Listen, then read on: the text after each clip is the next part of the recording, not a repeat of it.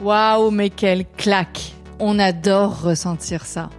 Bienvenue dans Claque Artistique, le podcast qui vous dévoile ce qui se cache derrière toute création artistique, qui vous plonge dans l'intimité d'un artiste, dans son univers et sa façon de créer. Quelles sont ses sources d'inspiration? Quelle dose de travail, de passion, d'audace, mais aussi de doute faut-il pour nous faire vibrer? Qu'est-ce qui se passe dans les backstage et qu'on ne voit jamais je suis Hélène de Mars et je vous embarque à la rencontre de comédiens, de chanteurs, d'écrivains, d'humoristes, mais aussi de musiciens, de chefs et de beaucoup d'autres artistes fascinants qui m'ont mis une belle claque. J'ai le grand plaisir aujourd'hui d'être avec Renaud Capuçon, immense violoniste de renommée internationale. Il joue dans le monde entier, dans les plus belles salles, et avec des grands orchestres à Berlin, Boston, Londres, New York et Paris. Bonjour Renaud Capuçon. Bonjour. Merci d'être avec nous. Merci à vous. Bah pour cet épisode de Claque artistique inédit où nous allons parler euh, musique classique. Alors c'est marrant, mais avec Louis de Funès, le ski, une passion pour les nourritures légères de type tartiflette et bien sûr le violon, bah ça nous fait quelques points euh, communs. Parce que ouais, j'ai fait six ans de violon, mais moi j'étais euh, bah, j'étais nullissime. Et vous, vous êtes considéré comme l'un des plus grands violonistes de votre génération. Vous avez l'oreille absolue et seulement 0,05% de la population possède ce don. Bah moi non, hein. je n'ai absolument aucune oreille. Et en fait, comme beaucoup, euh, on trouve ça euh, assez fascinant et, et très mystérieux. Est-ce que vous pouvez juste nous, euh, nous dire ce que c'est euh, d'avoir euh, l'oreille absolue?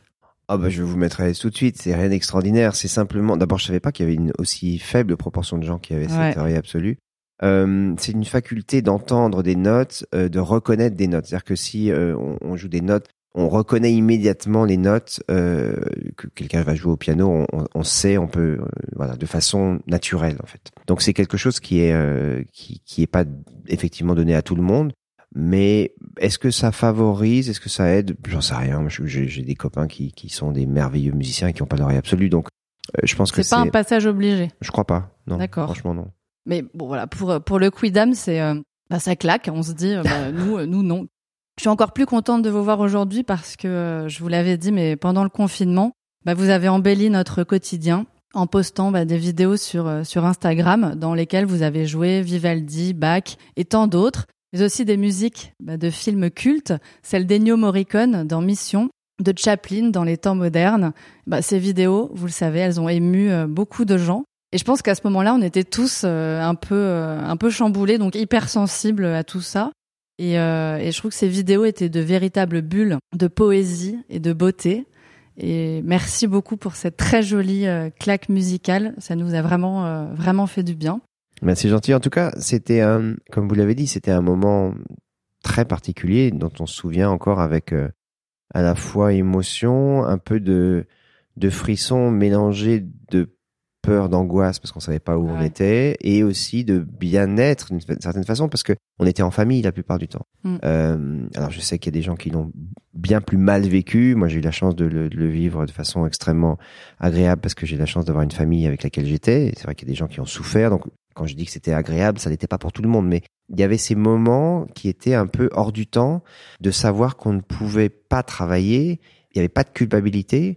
Euh, moi, ça faisait des années que je voulais m'arrêter, faire un six mois sabbatique. Et tout le monde se moquait de moi en Oui, disant dans votre agenda jamais. de malade. Non, mais euh, là, cette idée de d'être à l'arrêt et d'avoir euh, vos voisins de gauche, de droite euh, et tout le monde euh, au bout du fil qui, qui était comme vous, que ça soit euh, à part ceux qui étaient en première ligne, il y avait quelque chose d'assez euh, assez étrange et qui restera gravé. Mon fils euh, m'en parle encore aujourd'hui comme d'un moment totalement. euh, il a adoré être avec moi en permanence parce que c'est vrai qu'on se voyait beaucoup moins avant avant cette période. Et donc il y a eu aussi des moments finalement euh, assez heureux malgré cette, étrange période. Et du coup, en fait, de ces morceaux que vous avez joués pendant le confinement, vous avez sorti un album qui s'appelle Un violon à Paris. Et je me demandais justement par rapport à cette pause dans le temps où finalement tout s'est arrêté, est-ce que vous avez ressenti un besoin impératif quand même de jouer, même si le temps était en pause, un besoin de musique, un besoin de beauté pour euh, pour finalement aller aller quand même ailleurs? Oui, euh, le début de cette euh, cette espèce de série de 56 jours de musique, ça a été une chose instinctive, prendre mon violon et jouer, puisque tous mes concerts étaient annulés, ça s'annulait comme des dominos. Chaque jour, j'avais 10 annulations au lieu de, de, de, me lamenter sur mon sort et d'être totalement déprimé en me disant et de paniquer, j'ai saisi mon instrument et je me suis mis à jouer. Et puis, je me suis dit, OK, chaque jour, vraiment comme une sorte de défi. Je me dis, chaque jour, je vais jouer euh, et mettre en, en, ligne quelques minutes. Euh, ça sera une façon de communiquer avec euh, le public. Et puis moi, c'est une façon de préparer quelque chose. C'était comme une projection sur un mini concert chaque jour. En fait, le soir, je me couchais en me disant, OK, demain tu joues ça. Je m'étais mis une sorte de c'était une sorte de devoir euh, de discipline de discipline voilà. C'est à dire que tous les jours à 9 heures j'étais avec mon violon en train d'enregistrer ma pièce et je la mettais en ligne avant 11 heures euh, vous allez me dire mais pourquoi t'as fait ça? J'aurais pu le faire l'après-midi. Et ma femme me disait mais pourquoi t'en enregistres pas une quinzaine à la suite? Et après tu es tranquille. Et c'était pas le but. besoin de sa petite dose quotidienne aussi. Moi c'était non mais j'aurais pu effectivement moi les enregistrer euh, à, la suite et puis les, les, les charger chaque jour. Mais c'était pas du tout la même énergie, c'était pas la même chose.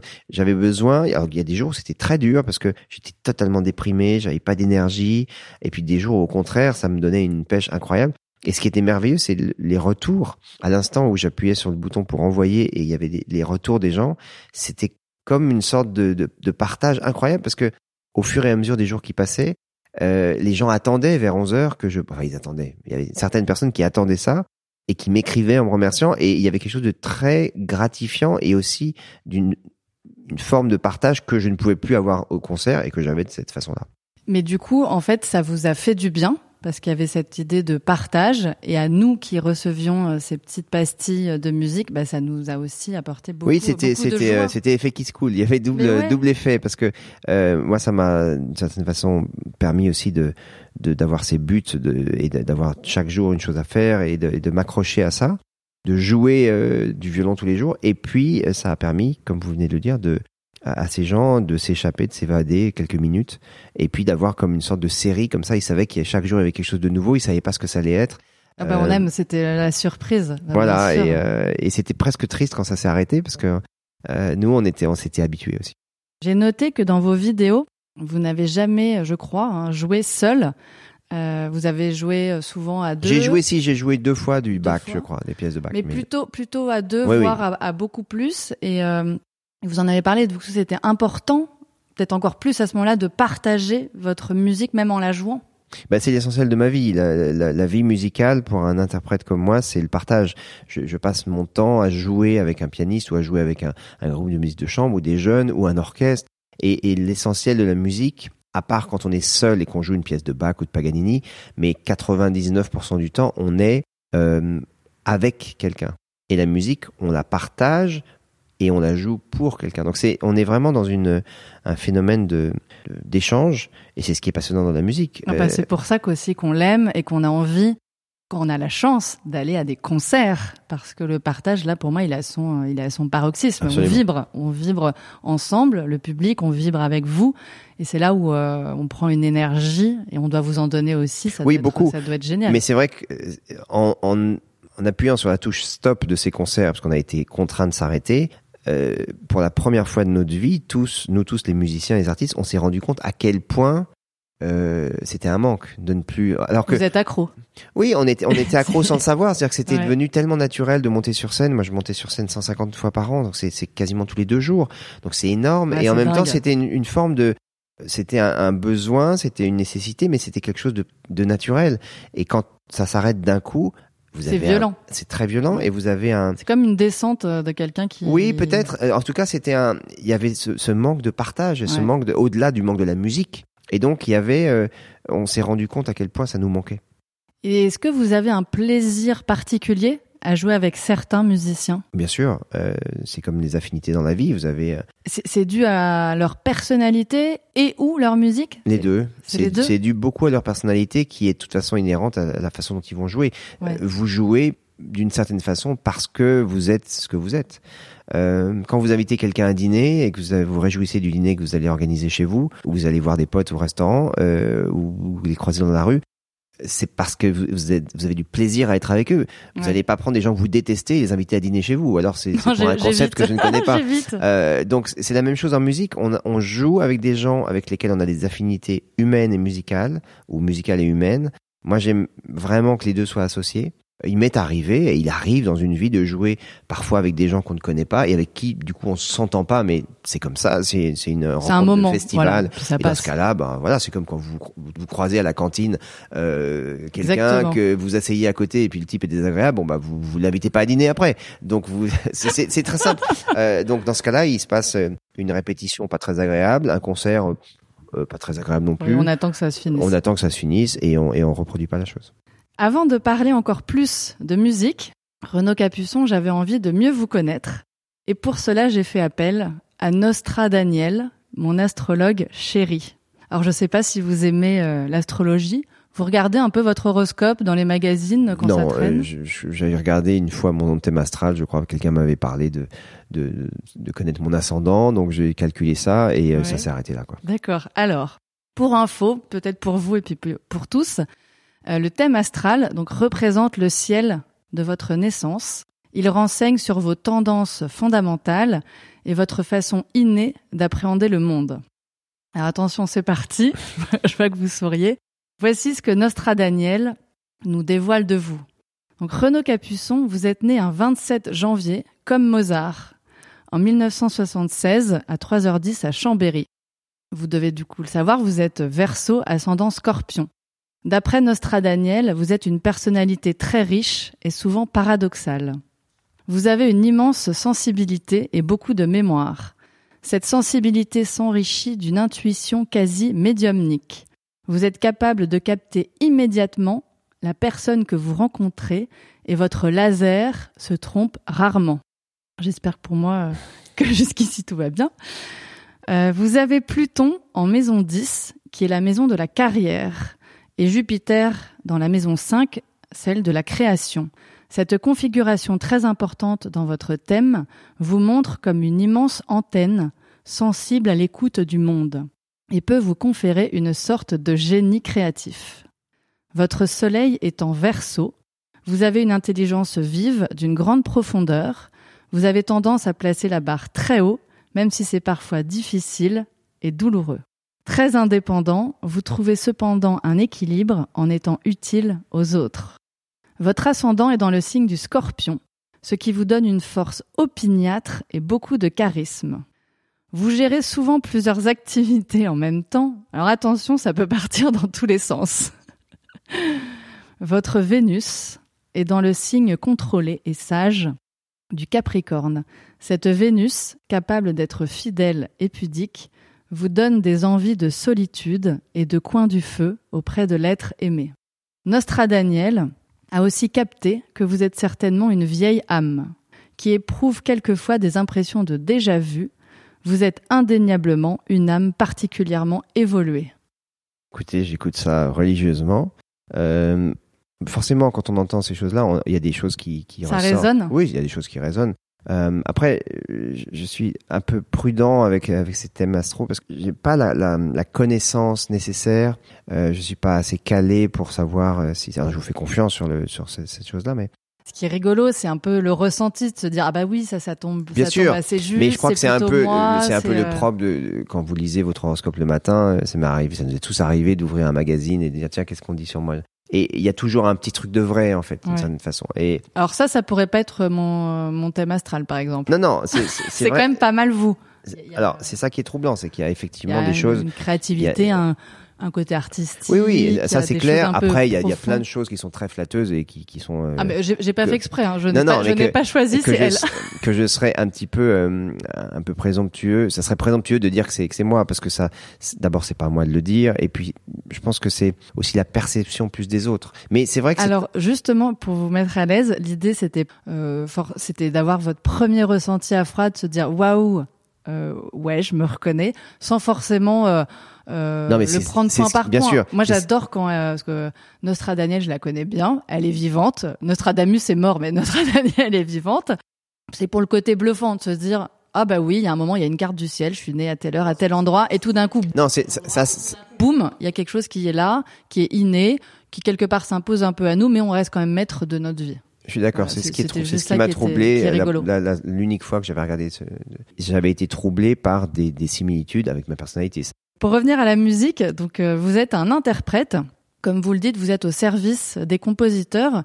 Vous l'avez un petit peu dit tout à l'heure, justement, quelle part de vous, parce que vous parlez des musiciens avec lesquels euh, vous euh, vous jouez, donc quelle part de vous cette fois-ci, de votre personnalité, de votre vécu, de vos émotions, on entend dans vos interprétations? Bah, j'espère euh, l'essentiel de ce que je suis, parce que moi j'essaie d'être transparent euh, au moment où je joue. Je suis un vecteur. En fait, l'interprète est un, un vecteur entre le compositeur et le- et- et l'auditeur. Quand je joue une pièce de Brahms ou de Schubert, moi je me mets au service du compositeur, mais euh, je suis quand même Renaud une personnalité. Je suis pas, euh, je dis transparent. On n'est jamais transparent. Et, et ça, ça n'aurait aucun sens de de- d'être un interprète qui veut juste reproduire d'une façon pragmatique les notes. Dans ce cas-là, on serait un robot.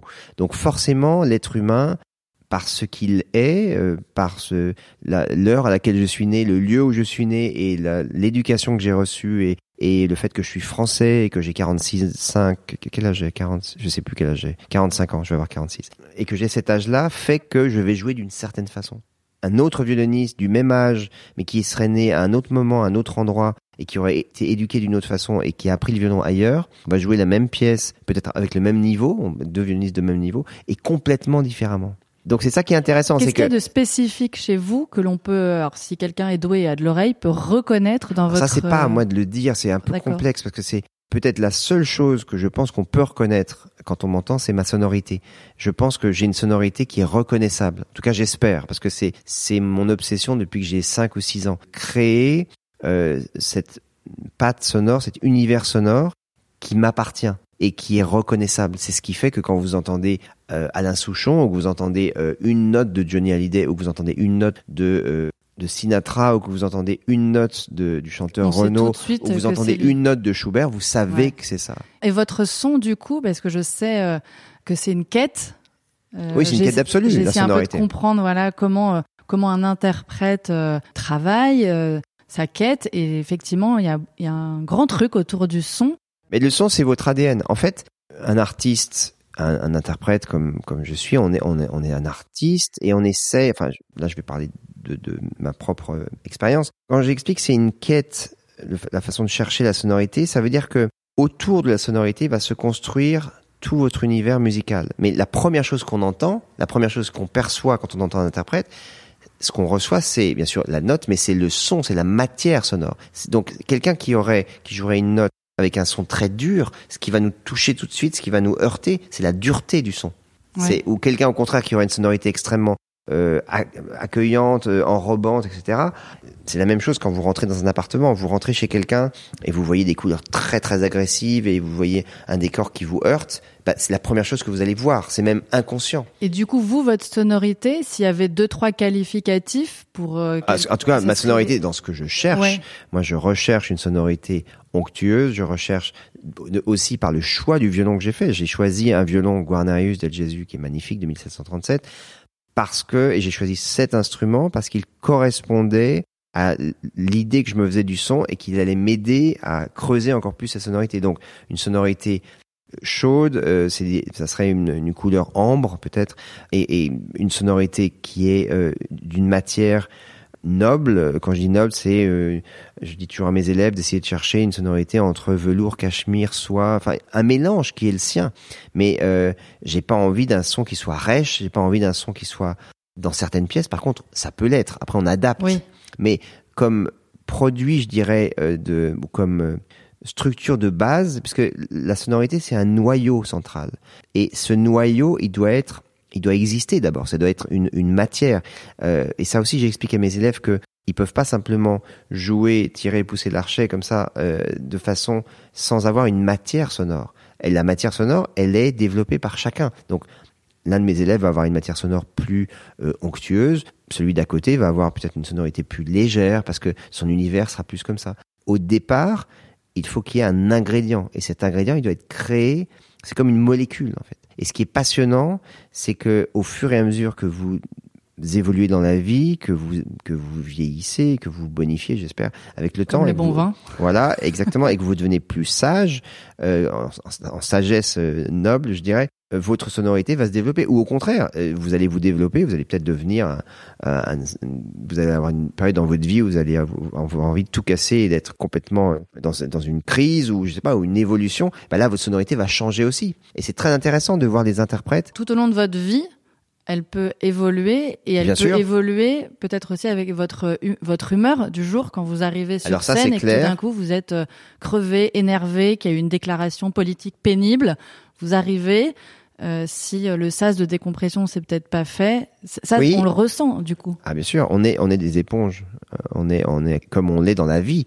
Euh, si vous vous réveillez le matin et que vous apprenez immédiatement en ouvrant au téléphone une mauvaise nouvelle et euh, vous avez euh, plein de trucs, je sais pas, la machine à café qui est en panne et puis enfin plein de mini choses qui sont ça va vous énerver, ouais. ça crée une tension.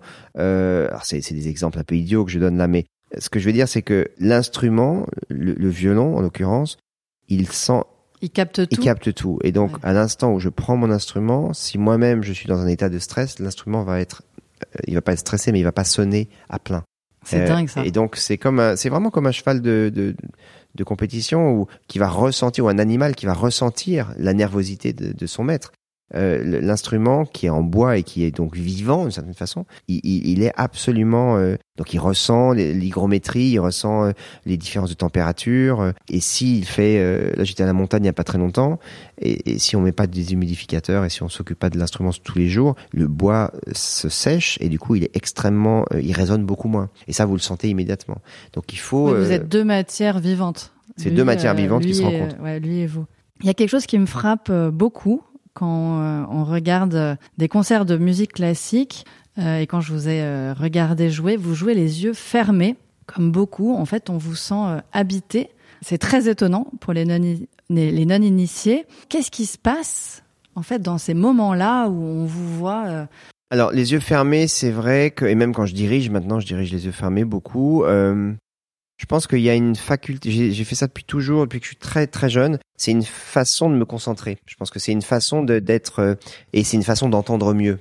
Je pense que c'est totalement in- incontrôlé chez moi. Hein. C'est euh, on se met quoi un peu à l'intérieur de oui, soi? je pense que c'est une façon de d'introspection et je pense que j'ai l'impression d'entendre mieux les yeux fermés. Ce qui veut pas dire que quand j'ai les yeux ouverts, j'entends moins. Mais c'est plus un état. Et, et ce qui se passe, alors c'est le, grand mystère de, de, de la musique et de l'art en général. En- quand on joue, il se passe beaucoup de choses. Vous avez des, des vous pouvez avoir une image. Euh, récemment, j'ai eu une euh, sensation odorante. J'ai eu l'impression que j'ai eu un, un flash sur une odeur d'un gâteau que faisait ma grand-mère, mais je l'ai eu pendant un concert. C'est totalement Ah, étonnant dingue. très souvent, il y a des couleurs qui peuvent défiler, mais c'est pas, euh, je sais pas comment expliquer. D'abord, il n'y a jamais, il n'y a pas de règle. Euh, vous pouvez aussi avoir un concert où vous n'êtes pas concentré exactement de la bonne façon et, et où justement vous n'arrivez pas à, vous avez une sorte de, résistance à cette concentration. Et vous êtes sur scène et, euh, et vous pensez à la note que vous avez dû payer le matin, la facture que vous avez faite, et là vous dites mais c'est pas possible. Et, là il faut quelques secondes pour vraiment se replonger dans cette concentration qui est essentielle. Euh, Sachant qu'en plus derrière vous, dans un, juste pour qu'on se rende compte, un orchestre philharmonique, c'est combien de musiciens? C'est très variable. Ça peut être un orchestre de chambre avec euh, 15 musiciens, 30 musiciens ou une centaine. Euh, Rassurons-nous, euh, ce que j'ai décrit là, le, le- le cas où tout d'un coup on n'est pas très concentré, ça arrive très rarement parce que le but d'un concert, du moment du concert, donc quand il y a un concert à 20 heures, pour moi, euh, l'idée c'est d'être à 100% de mes capacités à 20 heures. C'est pour ça que je fais une sieste l'après-midi, que j'ai une, sorte de, grand sas de décompression et de concentration pour justement que l'esprit, euh, l'âme euh, et, l'être entier soient au service de la musique. Les rares fois où, j'ai cette espèce de, de, flash de non-concentration, c'est ou la fatigue, ou alors euh, parce qu'on n'a pas pu faire ce sas de décompression et qu'on arrive, on sort de l'avion et qu'il y a eu plein de problèmes, des annulations. Ça aussi, ça existe. Il faut être capable de, réagir comme ça. Mais ça, c'est la vie. Et justement, on sent qu'il y a euh, une forme de discipline parce que euh, pour être dans cet état de concentration, être prêt, pouvoir être aligné avec son violon, effectivement, il n'y a pas de, a pas de hasard. Vous êtes, euh, vous préparez. Il y a, Mais chacun se prépare différemment.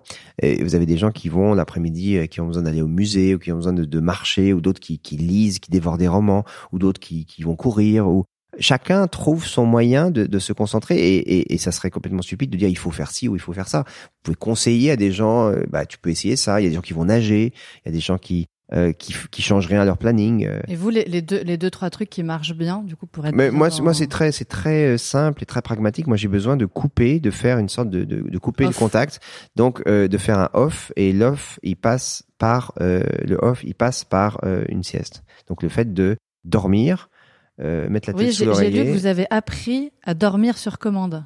Oui, c'est-à-dire que ça, ça m'a beaucoup impressionné. non, c'est pas impressionnant. Vous savez, je pense qu'on a une, on a des capacités des possibilités avec nos avec nos cerveaux qu'on n'imagine même pas. On, on utilise on utilise un tout petit pourcentage, De, nos, et capacités. donc avec la volonté et la et la concentration et, et le et l'effort et l'expérience. Oui, j'ai simplement théorisé le fait que je n'aimais pas l'idée entre midi et le concert d'être comme une sorte de, de de chien fou qui travaille son violon 6 heures et qui arrive au moment du concert crevé, parce que c'est ce qui se passait au début. Je voulais tellement... vous avez plus de fraîcheur et plus d'envie au moment... Euh, et le jour où j'ai réalisé ça, je me suis dit, mais comment occuper cet espace de l'après-midi et de l'avant-concert? Comment l'aménager pour comme une sorte d'atterrissage en douceur au moment du concert et en même temps de, de, de moments où, où j'ai le plus de force, le plus d'énergie et le plus où mon intellect et tout mon être est, est à 100%.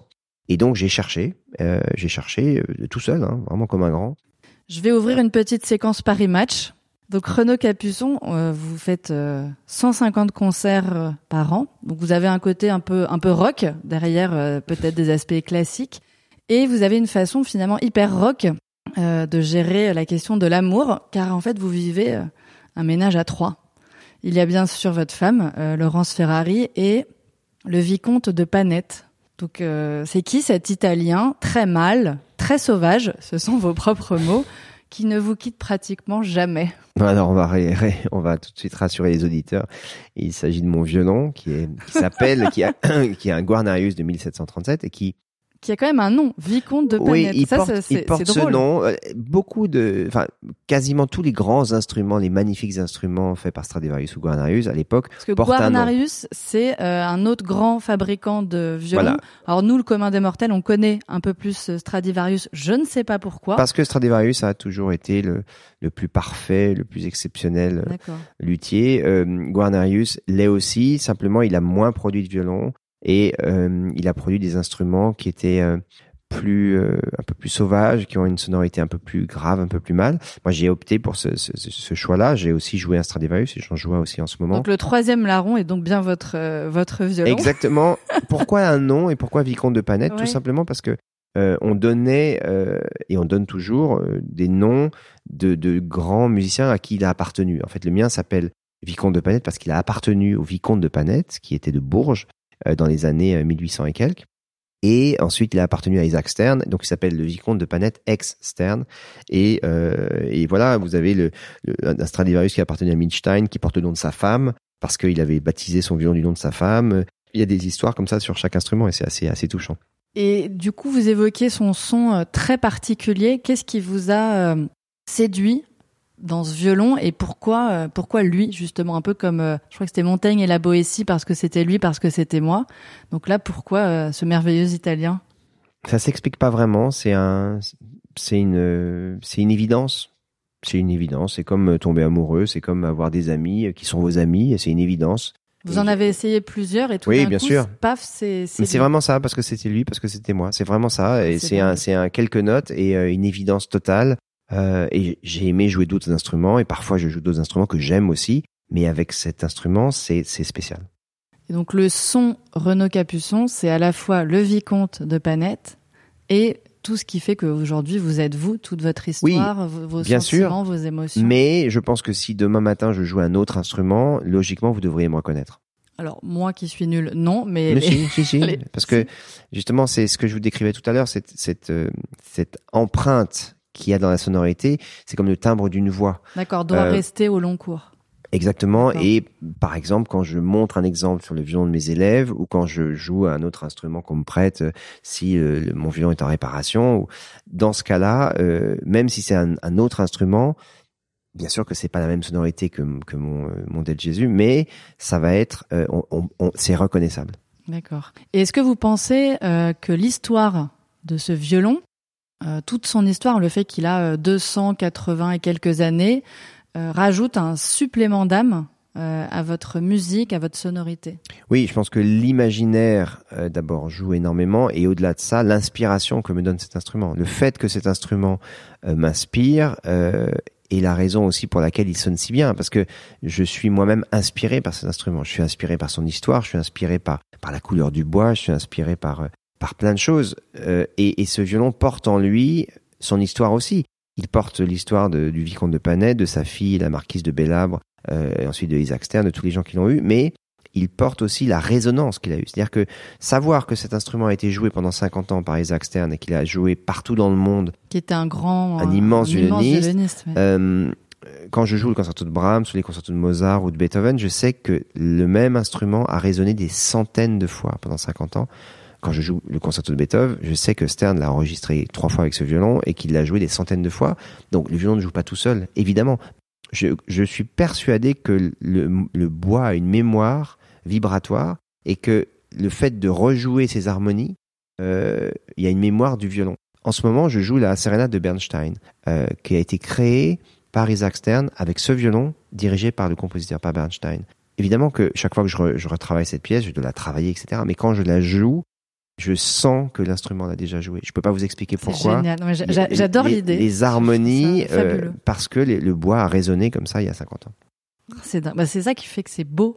Absolument. Et, vous avez l'œil qui brille d'ailleurs en disant en disant ça on n'imagine pas du tout euh, quelle est votre vie en fait. Vous avez une carrière euh, éblouissante, vous avez gagné euh, de nombreux prix prestigieux, vous faites mille choses, un peu ce que Nostra Daniel expliquait.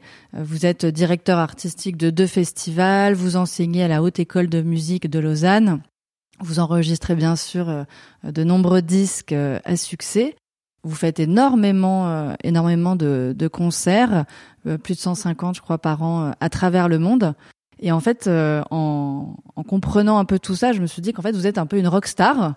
et pour avoir un ordre de grandeur, je sais pas si vous vous rendez compte, mais U2, par exemple, leur max, c'est 156 concerts, mais sur deux ans.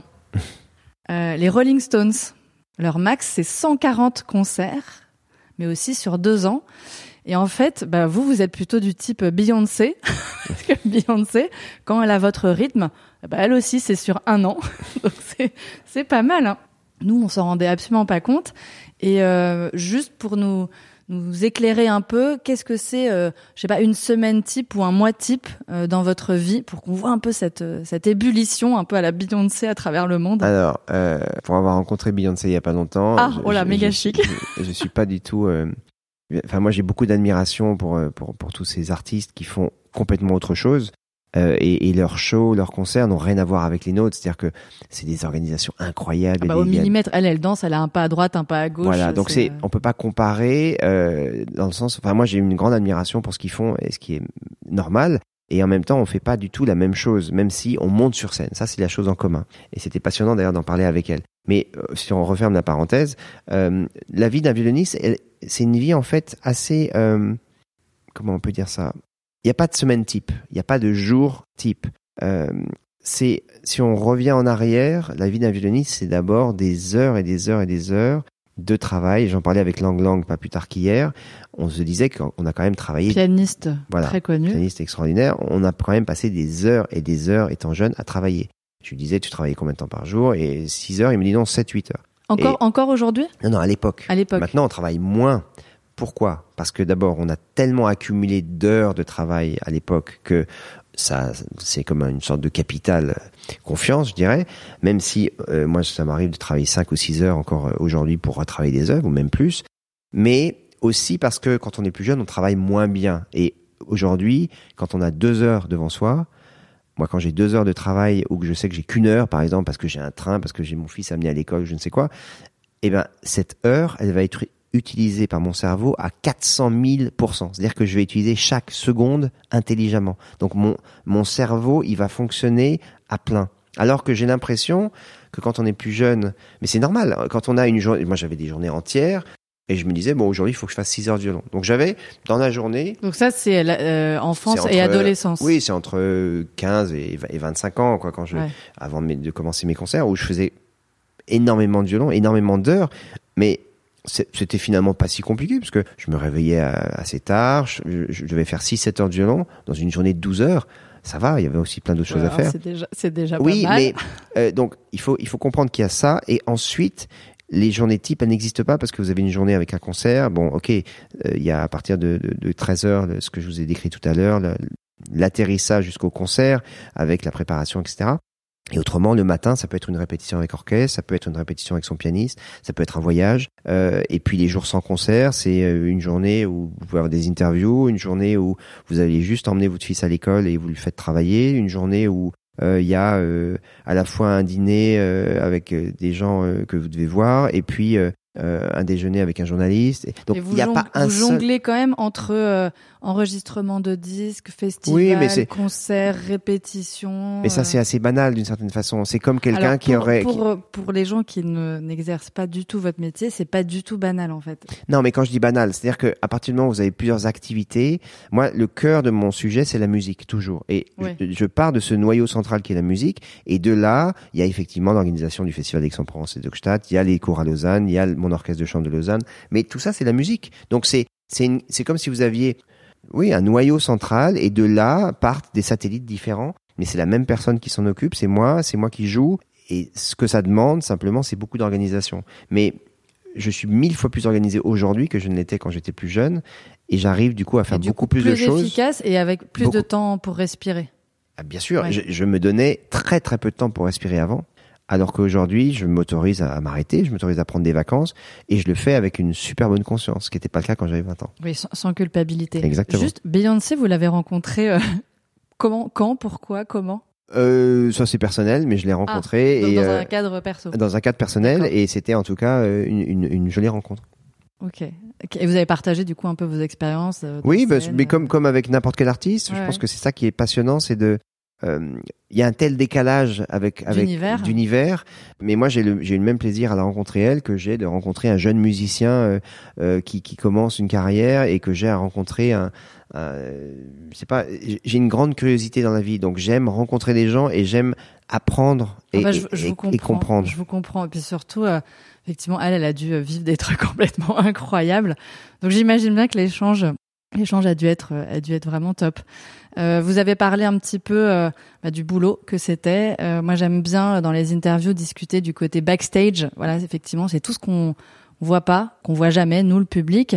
Et bien sûr, donc le boulot, car quand on dit musique de haut niveau, bah il y a des heures, hein, il y a des heures et des heures. Vous avez commencé le violon à 4 ans. Euh, après, vous êtes euh, à 14 ans, vous êtes admis au Conservatoire national supérieur de Paris. Et donc là, vous, euh, vous devez bosser beaucoup et quitter votre famille euh, savoyarde. Puis, euh, ça sera la direction euh, Berlin, toujours pour continuer à étudier la musique. Donc, ce sont beaucoup, beaucoup d'heures. Quand on entend parler de musique, ça rime avec effort, exigence, concours, audition, discipline, beaucoup de sacrifices aussi. Est-ce que ça reste quand même cette enfance, cette adolescence, une période dont vous gardez un bon souvenir Bah oui, mais plus que ça. En vous entendant parler, j'ai l'impression de, de vous parler de quelqu'un d'autre. Mais si je réfléchis, c'est vrai que j'ai beaucoup beaucoup travaillé.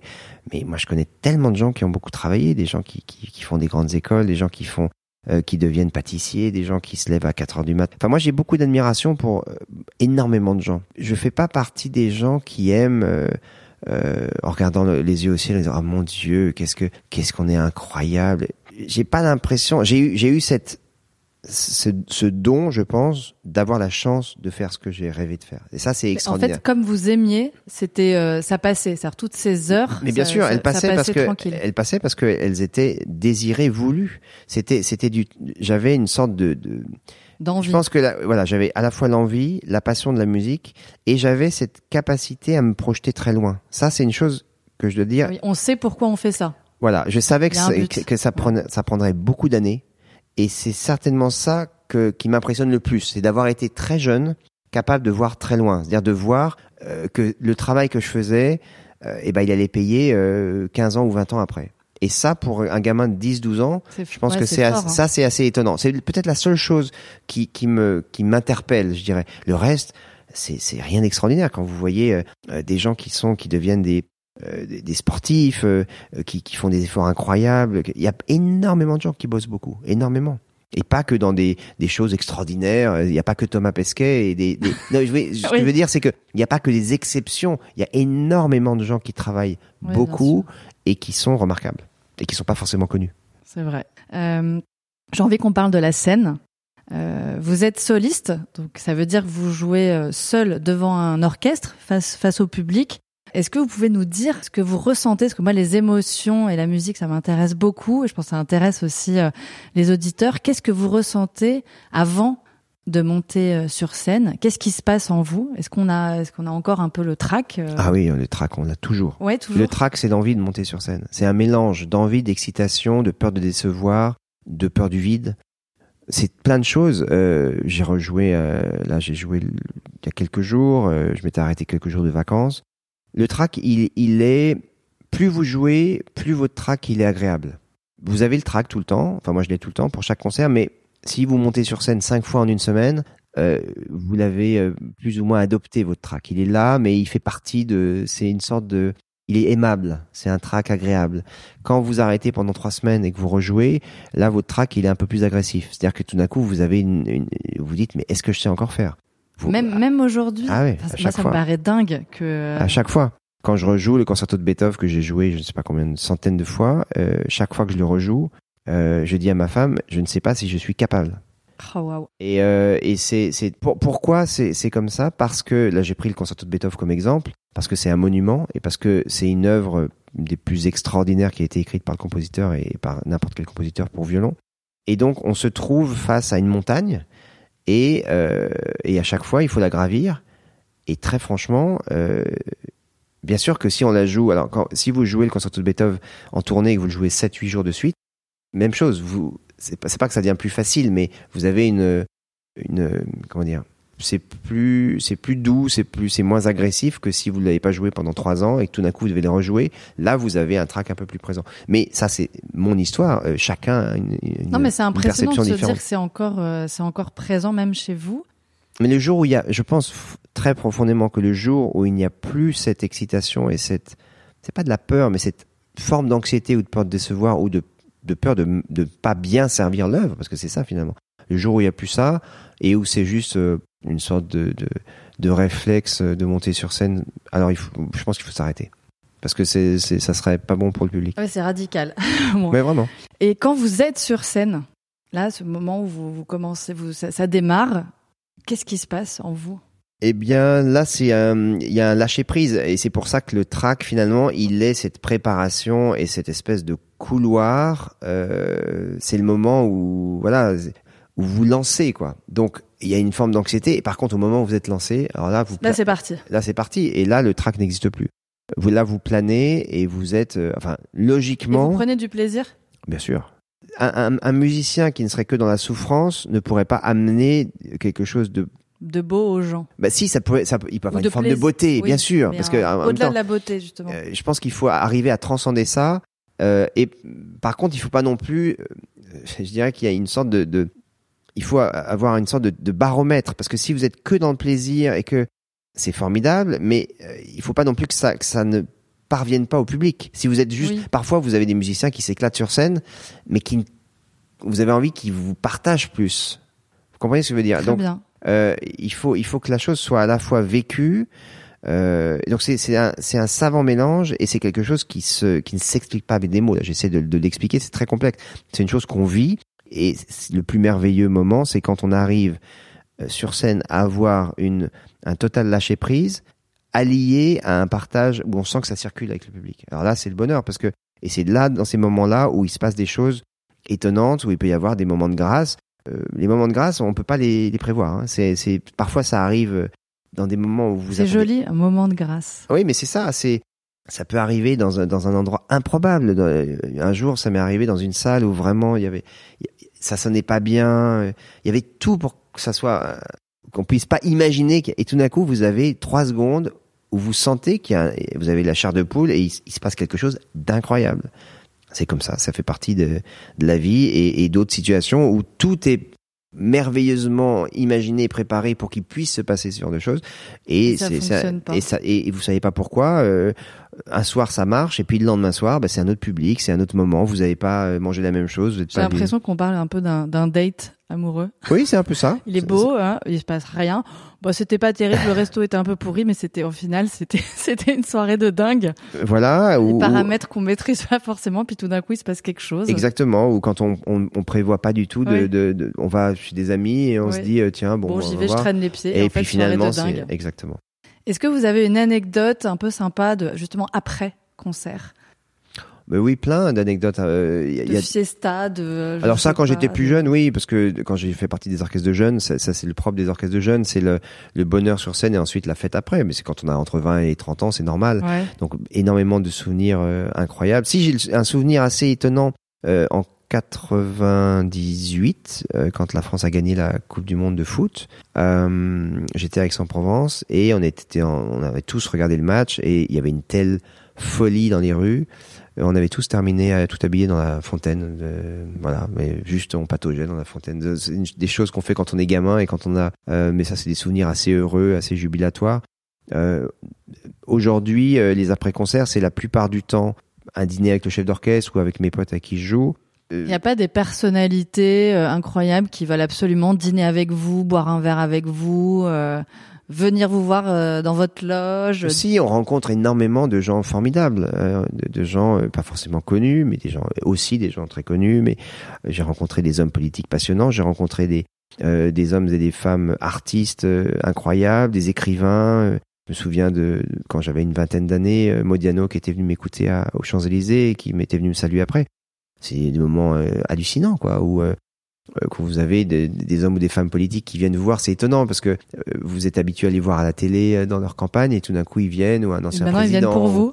et ils viennent vous écouter et c'est vrai que c'est toujours euh, sympathique même si euh, moi je suis toujours très très touché par euh, par des des gens qui sont des anonymes et quand euh, vous avez à la fin d'un concert quand vous signez des disques et que vous avez quelqu'un qui vous dit eh ben, voilà mon fils a commencé le violon grâce à vous. Ça ça ça vaut toutes les rencontres extraordinaires du monde.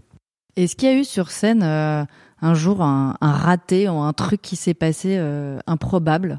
Bien sûr il y a toujours des ratés sur scène. Il y un, a un toujours des plus gros trucs qui s'est passé euh, il, il peut se passer plein de choses dans un concert, mais il peut se passer que alors, des choses assez drôles où tout d'un coup vous êtes avec un partenaire de musique de chambre et, et vous avez plusieurs œuvres à jouer et puis euh, on se trompe d'ordre donc on commence pas la même pièce donc on s'arrête, on rigole et puis on change la partition, ça c'est drôle. Il peut arriver que ça m'est arrivé une fois que votre costume euh, soit bloqué dans l'avion donc vous jouez en jean. Il peut arriver que le pianiste soit malade et qu'il vous plante euh, juste avant et c'est un autre pianiste qui arrive et vous n'avez pas répété et vous jouez directement et ça peut créer des moments incroyables. Mais ju- justement, c'est marrant vous parliez du jean. Parce que est-ce que euh, aujourd'hui la musique classique, elle est euh, très codifiée, peut-être un petit peu rigide? Est-ce que ça serait euh, intéressant de, euh, de faire évoluer peut-être un peu ces, euh, ces codes euh, Oui, ça a été fait parfois. Moi, je, moi, je crois pas trop à l'idée de, de jouer en jean pour faire venir un autre public. Je pense que j'aime l'idée du, du quand on va écouter, quand on va voir une pièce de théâtre. voilà, il y a des costumes, il y a des en fonction de la mise en scène. Quand on va au cinéma, pareil. Je sais pas, quand on va euh, chez le médecin, il y a des codes. Quand on va J'aime l'idée que on va au concert. Par contre, on peut en allant au concert, ce que ça, ce que je veux vraiment changer, c'est l'idée que quand on va au concert, en tant que auditeur, euh, on peut être en jean, on peut être en tennis, on peut être en short. On Mais peut vous être... aimez bien que vous, euh, Moi, en tant que musicien, et que vous et le décorum restent. Moi, j'aime qu'il y a. Euh. Je trouve que c'est respecter le, le public que d'être. Et puis c'est aussi plus beau visuellement, qu'il y ait une sorte de D'accord. de- de d'harmonie. C'est plus pour l'harmonie. Finalement, à la fin, quand on a on a tourné les questions dans tous les sens, parce que c'est un vrai sujet. Un, un costume, euh, un costume sombre et une, une chemise blanche avec sans cravate, nœud papillon ou pas, on s'en fiche. Mais une sorte de de tenue correcte. Je trouve que c'est aussi respecter le, à la fois le compositeur et le, et le public. D'accord. Je pensais justement, alors le jean étant euh, un prétexte pour parler euh, musique classique et finalement euh, modernité 21e siècle. Je sais que vous avez fait euh, un album de, de musique de film de cinéma.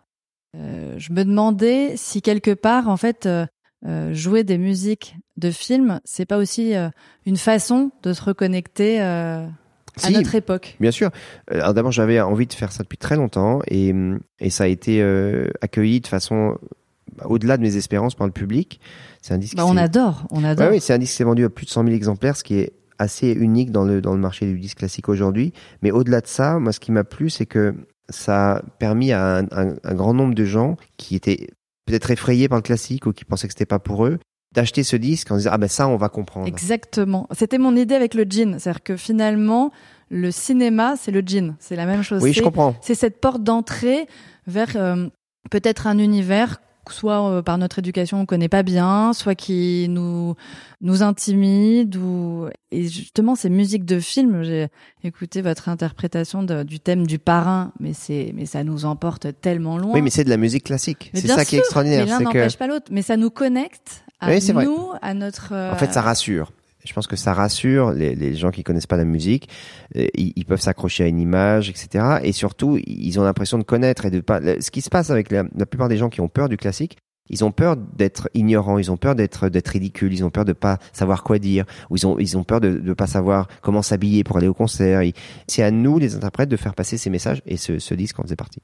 C'est un très très joli disque et euh, quand j'ai écouté euh, le thème du grand blond avec une chaussure noire, bah, Pierre Richard, il, il était devant moi, hein. Il était là parce qu'effectivement j'ai les images qui me Bien sûr. venaient et c'est euh, et en plus c'est très beau. Euh, question 21e siècle. Alors moi c'est un sujet que j'adore, les nouvelles technologies. Mhm.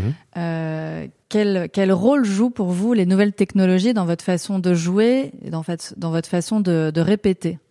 Euh, quand vous parlez de nouvelles technologies, vous parlez de Tout. Ça peut être, euh, ça peut être des applis, ça peut être des réseaux sociaux, ça peut Alors, être. je pense euh, que euh, ma situation est intéressante parce que je fais partie vraiment des gens qui sont complètement dans le nouveau monde et en même temps complètement dans l'ancien monde. Pour moi, l'ancien monde, c'est euh, Barenboim, c'est euh, Menuhin, c'est tous ces grands artistes qui sont mes modèles.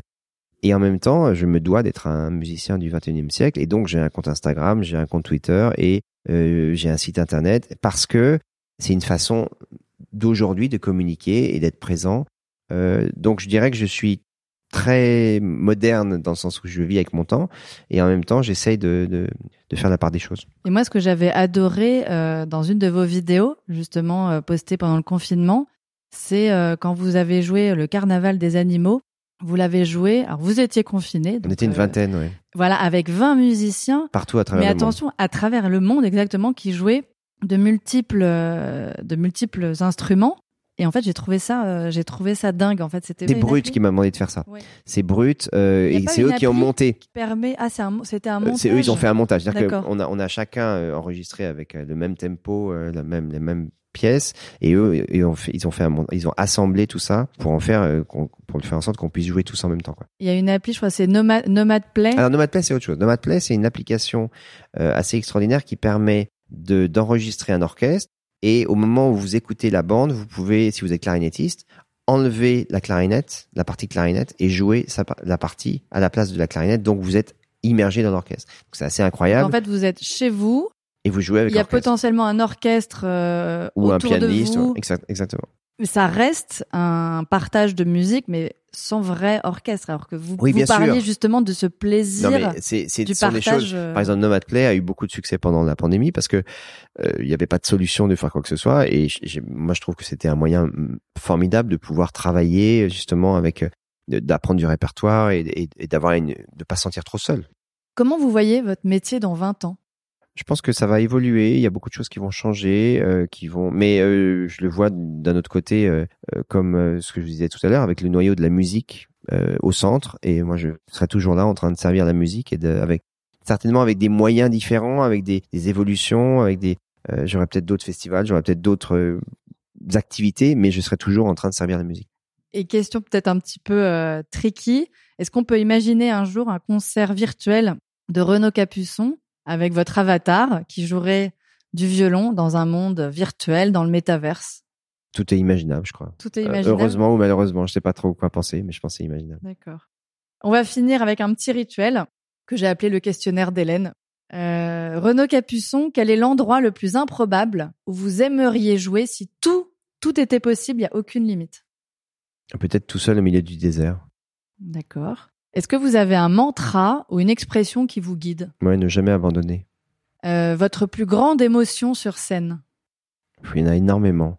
Si vous, si vous deviez euh, parler rapidement de une Ouais, peut-être peut-être une très forte qui a, absolument condition- dingue. qui a conditionné ma, ma vie de musicien ensuite. C'est en 92 avec euh, Carlo Maria Giulini à Amsterdam. On jouait la 9e symphonie de Beethoven et à un moment j'ai eu l'impression que je, je m'envolais en fait. Donc ça a été la première grande sensation musicale de ma vie et c'est ce qui a conditionné aussi mon envie de faire de la musique plus tard. vous, vous aviez quel âge? 16 ans. Effectivement. Waouh. Euh, quelle est votre plus belle claque artistique ever procurée par un artiste, quel qu'il soit? Peut être euh, en euh, la peinture, un livre. Hmm. euh, Peut-être ouais, peut-être les, les, derniers poèmes d'Amour d'Éluard qui m'ont marqué quand j'étais quand j'avais 18 ans et qui ne cessent de m'impressionner. Euh, quelle serait votre définition de l'art? Servir de beau, Et enfin, le super pouvoir que vous aimeriez avoir? Définitivement voler. Voler. Magnifique. Bah, merci beaucoup, Merci Renaud vous. Capuçon. Bah, vous nous avez embarqué dans votre univers euh, musical euh, incroyable. Vous avez un petit peu levé le voile sur votre vie euh, hors norme. Bah, C'était fascinant, hyper intéressant. Merci pour ce très joli moment. Merci à vous. Merci beaucoup. Public chéri, mon amour, j'espère que cet épisode vous a plu. Pour que de plus en plus d'artistes incroyables viennent nous parler, il faut faire un max de bruit autour de claques artistiques. Sur les plateformes d'écoute, notez 5 étoiles le podcast et prenez une petite minute pour laisser un avis. C'est un soutien essentiel pour nous. Pour les backstage et m'envoyer des mots doux, direction Instagram et le compte claque.artistique. Merci à tous!